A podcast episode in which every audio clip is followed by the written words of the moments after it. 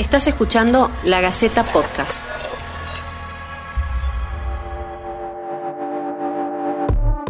Haber estado internado en estado de gravedad y sobrevivir al coronavirus es un gran paso, pero no es el único. La tarea de rehabilitación que viene después es un arduo trabajo que puede demandar hasta dos años. Es como un tsunami, te arrastra física y moralmente. Dicen quienes han logrado superar la enfermedad luego de pasar por el respirador artificial y la terapia intensiva. Muchos tienen que aprender a respirar y a comer de nuevo. Y es ahí donde cumplen un rol crucial las fonaudiólogas. Tenemos una imagen de ellas como quienes enseñan a hablar a los niños. Sin embargo, hoy en medio de esta pandemia hacen mucho más que eso. Hablamos con la licenciada María Lourdes Fredes del Hospital Centro de Salud.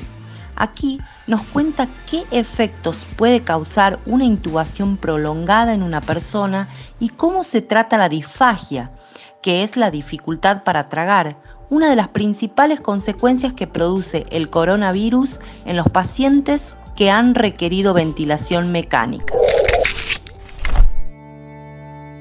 Mi función dentro del servicio de, cirugía de cabeza y cuello del hospital es, el de evaluar y rehabilitar a los pacientes eh, con problemas deglutorios, bifagia o con problemas que, intervengan en la parte foniátrica, ayudando así a una mejor calidad de vida de los pacientes, mejorando la parte de la respiración, deglución y fonación. Los efectos que pueden causar una intubación prolongada en una persona por la parte foniátrica o por la parte fonoaudiológica pueden verse afectados los órganos que intervienen en la respiración, en la dilución, en la fonación, en la voz, en el habla, causando así eh, patologías como disfagia, disfonía, falta de, eh, coordinación fonorrespiratoria.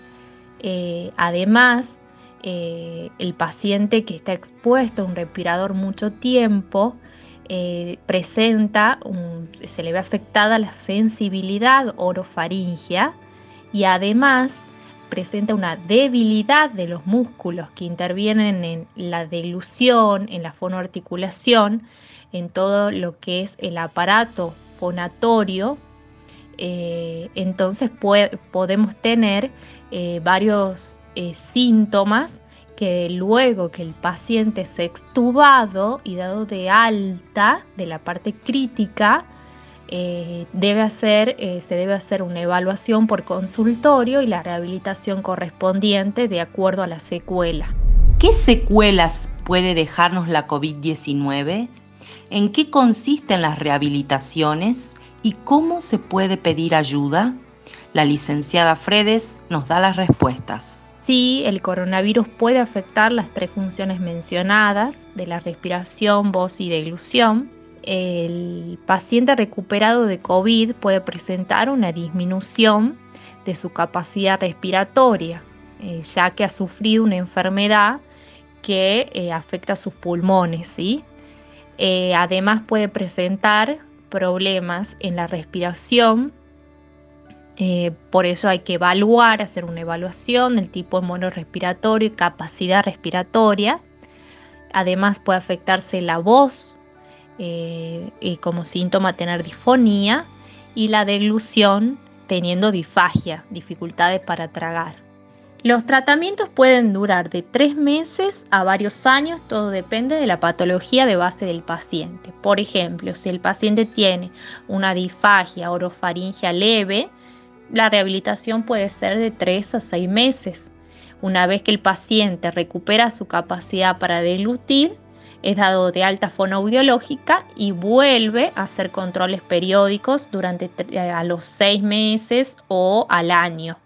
Si el paciente es un paciente con una patología neurológica de base, la rehabilitación puede durar varios años o durante toda la vida para mantener las funciones eh, vitales eh, durante eh, todo el periodo de la vida, ¿sí? Para mantener una buena respiración, una buena deglución y mantener la voz y el habla. Se puede llegar a la normalidad, todo depende, como dije, de la patología de base. O bien se buscan estrategias para mejorar la calidad de vida de la persona. En la fonoaudiología se necesita eh, mucha constancia para llegar a buenos resultados. ¿sí? Dentro de mi área, el paciente con, con problemas de glutorios no solo debe hacer las prácticas durante la sesión de telemedicina, sino que tiene que continuar durante más horas en su domicilio practicando los ejercicios para así acelerar el tiempo y, llegar a una mejoría mucho más rápida. Eh, por eso es necesario que una vez que el paciente es dado de alta y si presenta alguno de estos tres síntomas u otro síntoma relacionado con la voz, la delusión, el lenguaje, puede acudir llamar llamando al 0800 444 999 que es salud escucha. Puede solicitar un turno para fonoaudiología del centro de salud donde eh, se, le, se, le, va a otorgar un turno para hacer la consulta correspondiente. De acuerdo al síntoma, se va a hacer un, plan de tratamiento específico para cada paciente. Sensación de ahogo y falta de aire, problemas para hablar, cambios en los tonos de voz, son algunas de las secuelas del coronavirus que no deben minimizarse. Las fonaudiólogas lo saben perfectamente. Puede impactar también en nuestras emociones. Esto fue La Gaceta Podcast.